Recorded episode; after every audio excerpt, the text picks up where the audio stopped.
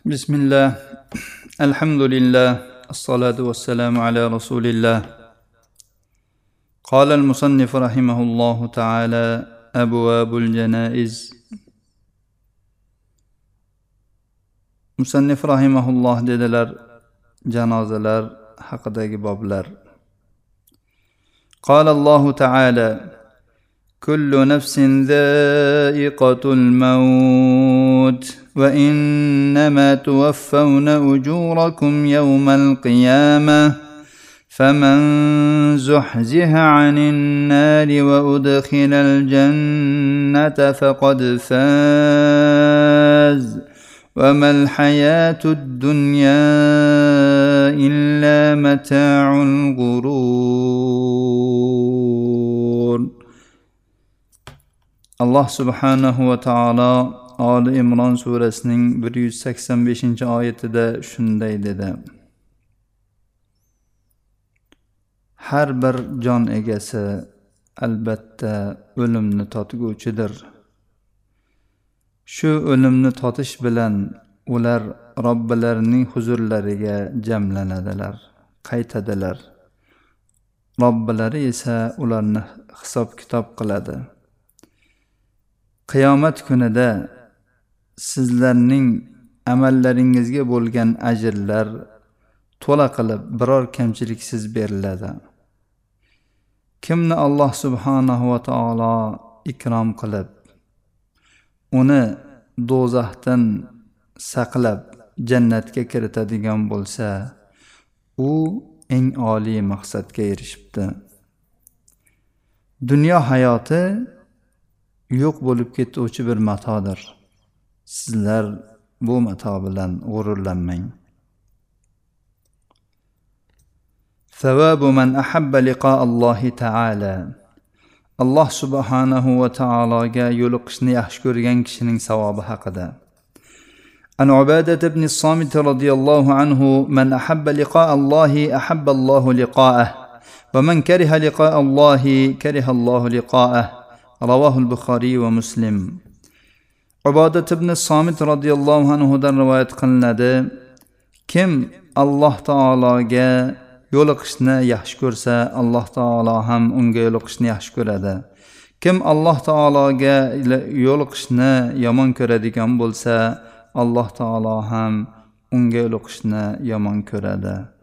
Imom buxoriy va muslim rivoyatlari.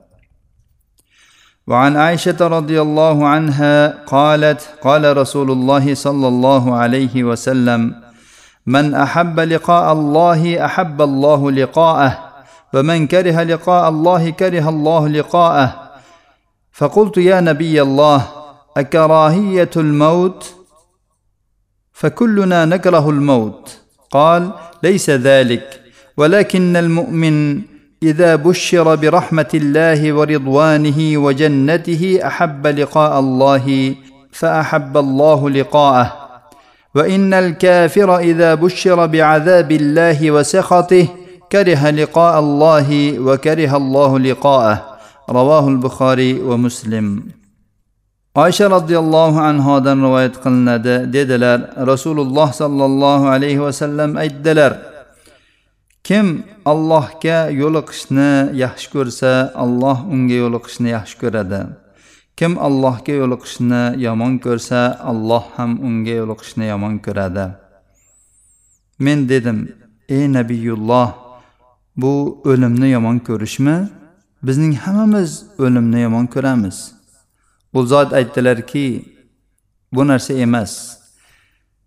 Lekin mo'min kishiga allohning rahmati rizvoni va jannatidan xushxabar beriladigan bo'lsa u alloh taologa yo'liqishni yaxshi ko'radi va alloh taolo ham unga yo'liqishni yaxshi ko'radi. Kofirga allohning azobi va g'azabi haqida xabar beriladigan bo'lsa u alloh taologa yo'liqishni yomon ko'radi. Alloh taolo ham unga yo'liqishni yomon ko'radi. Imom buxoriy va muslim rivoyatlari. وعن أبي هريرة رضي الله عنه قال قال رسول الله صلى الله عليه وسلم قال الله عز وجل إذا أحب عبدي لقائي أحببت لقاءه وإذا كره لقائي كرهت لقاءه. رواه البخاري ومسلم. abu hurayra roziyallohu anhudan rivoyat qilinadi dedilar rasululloh sollallohu alayhi vasallam aytdilar alloh azza va jalla dedi agar bandam menga yo'liqishni yaxshi ko'rsa men unga yo'liqishni yaxshi ko'raman agar u menga yo'liqishni yomon ko'rsa men ham unga yo'liqishni yomon ko'raman imom buxoriy va muslim rivoyatlari ثواب من كان آخر كلامه لا إله إلا الله so'zlarining oxiri la ilaha illalloh bo'lgan kishining savobi haqida عن معاذ رضي الله عنه قال قال رسول الله صلى الله عليه وسلم من كان آخر كلامه لا إله إلا الله دخل الجنة رواه أبو داود والحاكم وقال صحيح الإسناد muoz roziyallohu anhudan rivoyat qilinadi. Dedilar rasululloh sollallohu alayhi vasallam aytdilar kimning so'zlarining oxiri la ilaha illalloh bo'lsa albatta jannatga kiradi. Abu dovud va hokim rivoyati hokim sahihil isnod deganlar.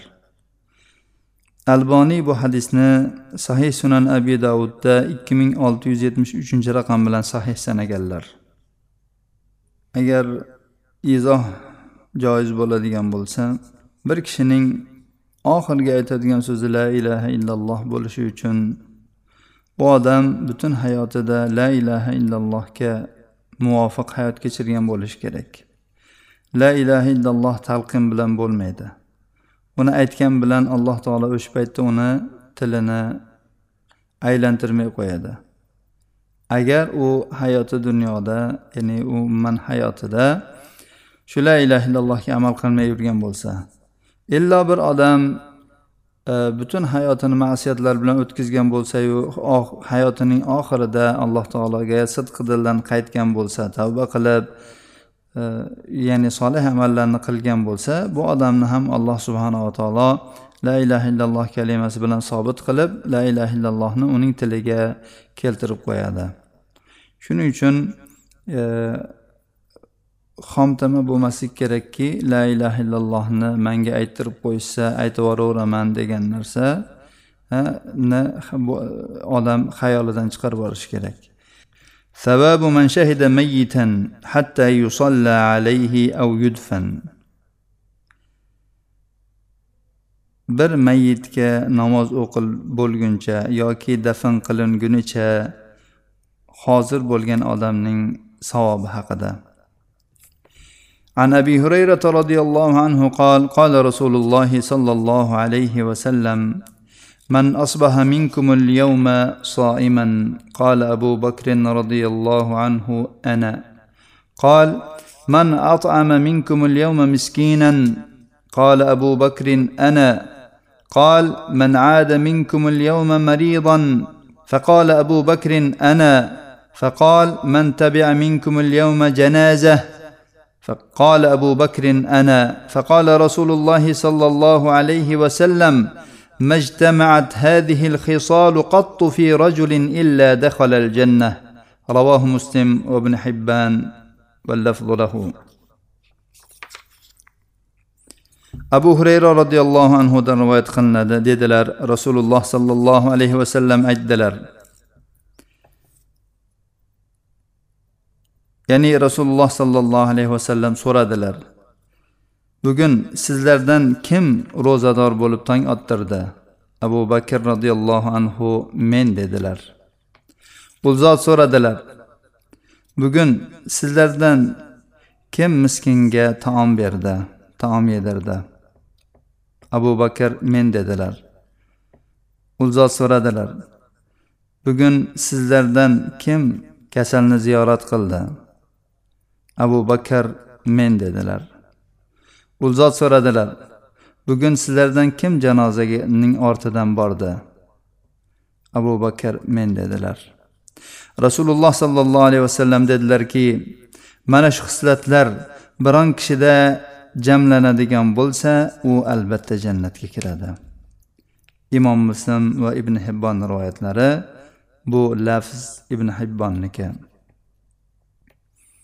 وعن أبي هريرة رضي الله عنه قال قال رسول الله صلى الله عليه وسلم من شهد الجنازة حتى يصلى عليها فله قيراط ومن شهدها حتى تدفن فله قيراطان. قيل وما القيراطان؟ قال مثل الجبلين العظيمين. رواه البخاري ومسلم. وفي رواية لمسلم أصغرها مثل أحد. Abu hurayra roziyallohu anhudan rivoyat qilinadi dedilar. Rasululloh sollallohu alayhi vasallam aytdilar kim bir janozaga to unga namoz o'qib bo'lingunicha hozir bo'ladigan bo'lsa u uchun bir qiyrot bor. Kim janozada to u dafn bo'lguncha hozir bo'ladigan bo'lsa unga ikki qiyrot bor dedilar. ikki qiyrat nima deb so'raldi u zot ikkita ulkan tog' mislchalik dedilar imom buxoriy va muslim rivoyatlari imom muslimning rivoyatlarida u tog'larning kichikrog'i uhudchalik dedilar وفي رواية للبخاري من اتبع جنازة مسلم إيمانا واحتسابا وكان معه حتى يصلى عليها ويفرغ من دفنها فإنه يرجع من الأجر بقيراطين كل قيراط مثل أحد ومن صلى عليها ثم رجع قبل أن تدفن فإنه يرجع بقيراط imom buxoriyning rivoyatida kelganki kim bir musulmonning janozasiga iymon bilan va ajr umidida ya'ni bu musulmonning zimmasidagi haq ekanligiga iymon keltirib va buning ortidan keladigan ajr savobni umid qilib bir musulmonning janozasiga ergashadigan bo'lsa va u bilan to unga namoz o'qilib bo'lgunigacha va dafn qilingunigacha birga bo'ladigan bo'lsa u ikki qirot ajr bilan qaytadi.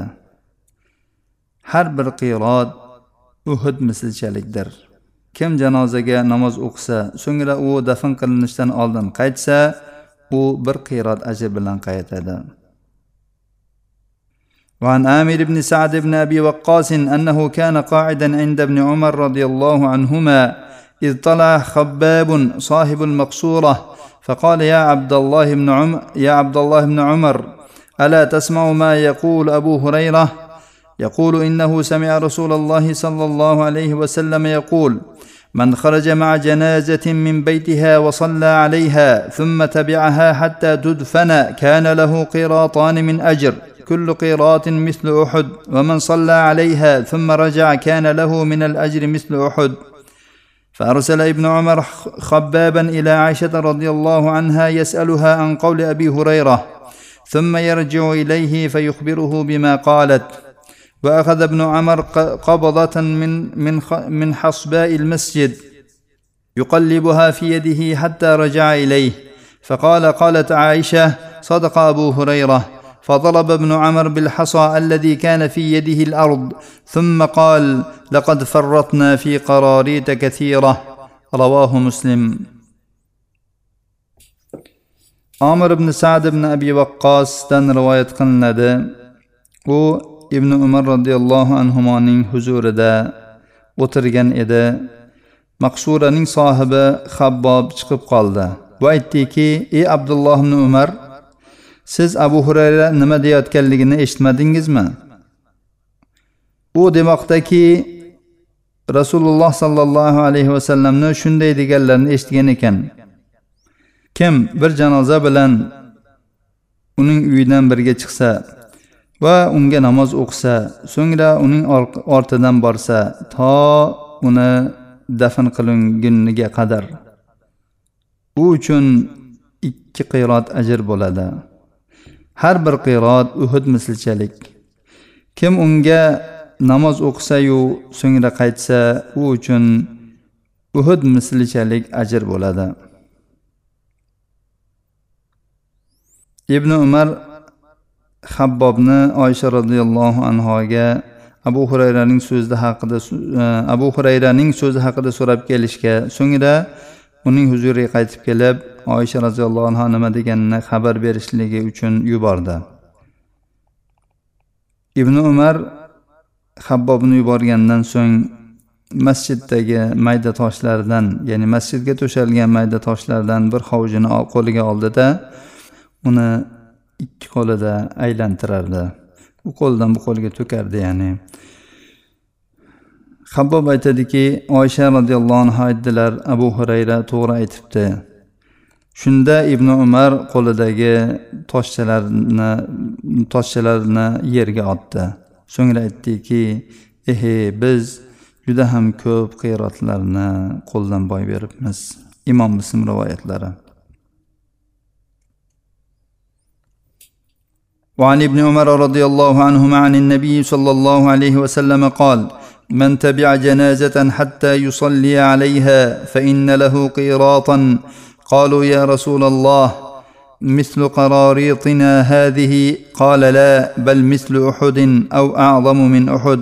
رواه أحمد بإسناد جيد. ibn umar roziyallohu anhudan rivoyat qilinadi nabiy sollallohu alayhi vasallam dedilar kim bir janozaga to unga namoz o'qib bo'lguncha ergashib boradigan bo'lsa u uchun bir qirot ajr bor.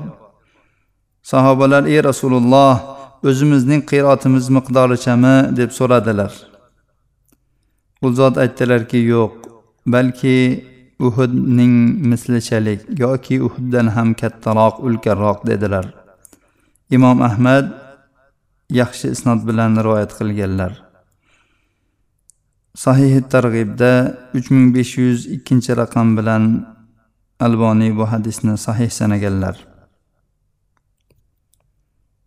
ثواب من صلى عليه مئة من المسلمين أو أربعون أو ثلاثة صفوف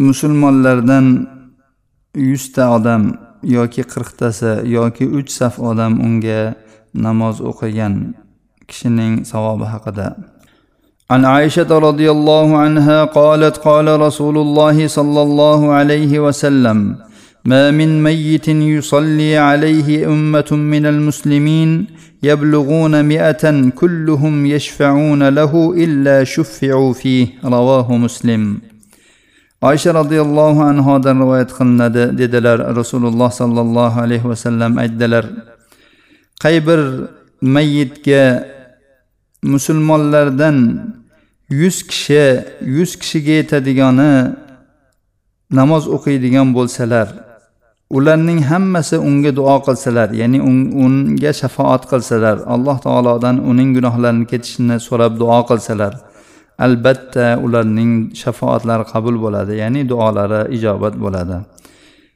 Imom muslim rivoyatlari. وعن الحكم بن فروخ قال صلى بنا أبو المليح على جنازة فظننا أنه قد كبر فأقبل علينا بوجهه فقال أقيموا صفوفكم ولتحسن شفاعتكم.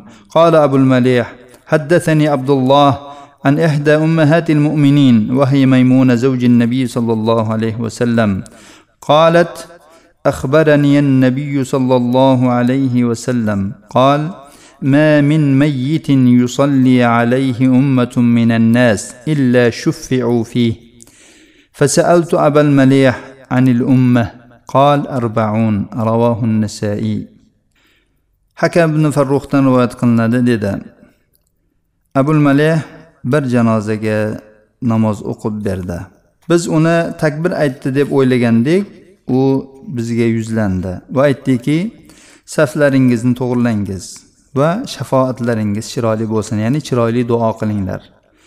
Abul malih aytadiki menga abdulloh ummahotil mo'minlardan biridan rivoyat qilib aytdi.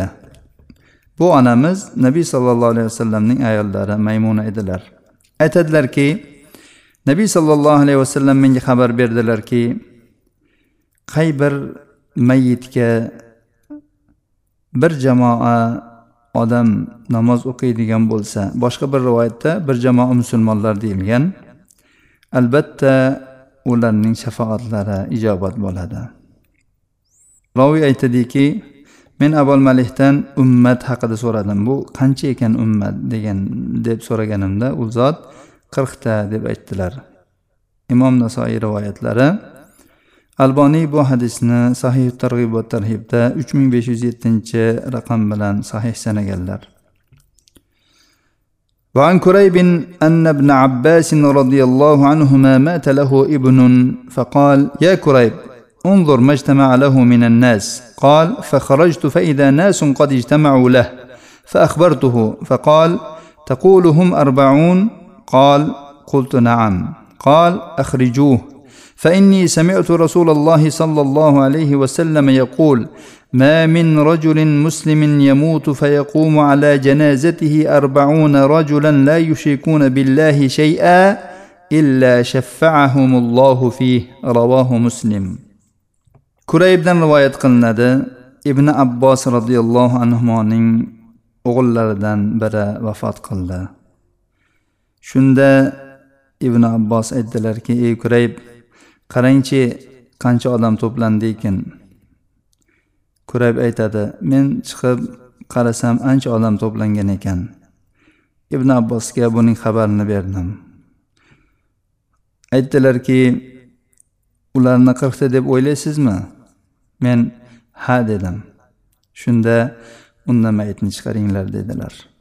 Men rasululloh sollallohu alayhi vasallamdan eshitganman qay bir musulmon kishi vafot etadigan bo'lsa va uning janozasiga alloh subhanahu va taologa biron narsani shirk keltirmaydigan qirq kishi qoyim bo'ladigan bo'lsa albatta alloh taolo ularni u musulmon bandasida shafoatgo'y qiladi ya'ni ularning qilgan duolarini ijobat qiladi. Imom muslim rivoyatlari. Demak qirqta odam yoki undan ozroq yoki undan ko'proq odam safda turib janoza o'qishlikning o'zi kifoya qilmaydi. Bu janoza janozada turadiganlarning shartlaridan biri ular muvahhid bo'lishlari kerak. Alloh taoloni yolg'iz o'ziga ibodat qiladigan unga biron narsani sherik keltirmaydigan shirk keltirmaydiganlardan bo'lishlari kerak. Aks holda u yuzlab odam tursayu ular na tavhidni bilsa na shirkni bilsa buni o'rtasini farqlamaydigan insonlar bo'ladigan bo'lsa gohilari benamoz gohilari namozxon. Bunday odamlarning shafoatlari allohu mustaan. Shuning uchun ustozlarimizdan ustozlarimizdan birlari aytadilarki agar kim janozamda hozir bo'lganlarning duosi ijobat bo'ladigan bo'lsa bo'lsin desa kamida shu o'zi tanigan bilganlaridan qirqtasini shu janozasida turishi ehtimol bo'lgan kishilardan qirqtasini qirqtasiga tavhidni tushuntirib shirk nima ekanligini bildirib e, shirkdan ularni chetlanishga ta'lim berib qo'ysin degandilar. Bu yerda bobimizda o'tdiki ana shu mavjud odamlar agar yuztaga yetmasalar yoki qirqtaga ham yetmasalar nechta bo'lsalar ham bularni uch saf qilib qo'yish yaxshi ekanligi haqida ham hadislar kelgan faqat u hadislar zaif bo'lganligi uchun bu yerda keltirilmadi ثواب من أثنى عليه الناس بعد موته خيرا عن أنس رضي الله عنه قال مر بجنازة فأثني عليها خير فقال نبي الله صلى الله عليه وسلم وجبت وجبت وجبت. ومر بجنازة فأثني عليها شر فقال نبي الله صلى الله عليه وسلم وجبت وجبت وجبت. فقال عمر فداك أبي وأمي مر بجنازة فأثني عليها خير فقلت وجبت وجبت وجبت. ومر بجنازة فأثني عليها شر فقلت وجبت وجبت وجبت. فقال رسول الله صلى الله عليه وسلم من أثنيتم عليه خيرا وجبت له الجنة ومن أثنيتم عليه شرا وجبت له النار. أنتم شهداء الله في الأرض. رواه البخاري ومسلم. ثواب من اثنى عليه الناس بعد موته خيرا o'limidan keyin odamlar unga sano aytgan odamning savobi haqida yoki o'limidan so'ng odamlar uni maqtagan kishining savobi haqida anas roziyallohu anhudan rivoyat qilinadi dedilar bir janozaning oldidan o'tildi Va uni maqtaldi. Shunda nabiyulloh sollallohu alayhi vasallam vojib bo'ldi vojib bo'ldi vojib bo'ldi dedilar. Yana bir janozaning oldidan o'tildi va uni yomonlandi. Shunda nabiyulloh sollallohu alayhi vasallam vojib bo'ldi vojib bo'ldi vojib bo'ldi dedilar. Umar roziyallohu anhu dedilarki ota onam sizga fido bo'lsin.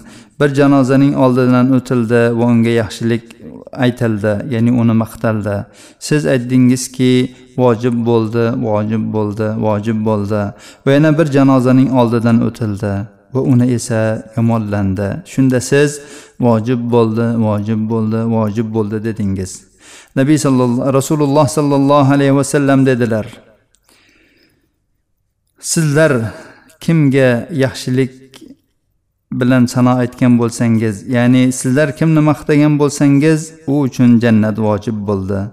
Sizlar kimni yomonlagan bo'lsangiz u uchun do'zax vojib bo'ldi. Sizlar allohning yerdagi guvohlarisiz. Imom buxoriy va muslim rivoyatlari. Nabiy sollallohu alayhi vasallam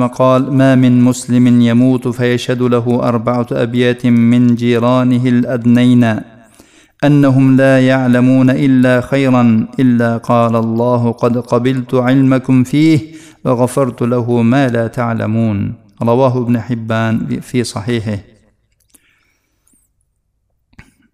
yana anas roziyallohu anhudan rivoyat qilinadi nabiy sollallohu alayhi vasallam dedilar qay bir musulmon kishi vafot etadigan bo'lsa va u uchun yaqin qo'shnilaridan to'rt xonadon ahli u odam haqida faqat yaxshilikni bilishlarini aytsalar ya'ni yaxshilik bilan guvohlik bersalar alloh taolo aytadiki men sizlarning u haqdagi guvohligingizni qabul qildim va uni sizlar bilmaydigan darajada gunohlarni mag'firat qildim. Ibn hibbon sahihida rivoyat qilgan. Alboniy bu hadisni sahih targ'ibda uch ming besh yuz o'n beshinchi raqam bilan hasan sanaganlar. وعن عمر رضي الله عنه قال قال النبي صلى الله عليه وسلم أيما مسلم شهد له أربعة نفر بخير أدخله الله الجنة. قال فقلنا وثلاثة؟ قال وثلاثة. فقلنا وإثنان؟ قال وإثنان. ثم لم نسأل عن الواحد رواه البخاري. umar roziyallohu anhudan rivoyat qilinadi dedilar nabiy sollallohu alayhi vasallam aytdilar qay bir musulmon kishiga to'rt kishi yaxshilik bilan guvohlik beradigan bo'lsa alloh taolo uni jannatga kiritadi. Biz uch kishi bo'lsachi deb so'radik. U zot uch kishi bo'lsa ham dedilar. Biz ikki kishi ikki kishi bo'lsachi deb so'radik. U zot ikki kishi ham dedilar. So'ngra biz bir kishi haqida so'ramadik. Imom buxoriy rivoyatlari. Alloh subhanahu va taolodan barchalarimizni chiroyli xotima bilan xotimalashini va oxirgi so'zimizni la ilaha illalloh qilishini va ortimizdan qolgan musulmon birodarlarimiz bizga chiroyli guvoh beradigan qilishini so'rab qolamiz هذا وصلى اللهم على نبينا محمد وعلى آله وصحبه وسلم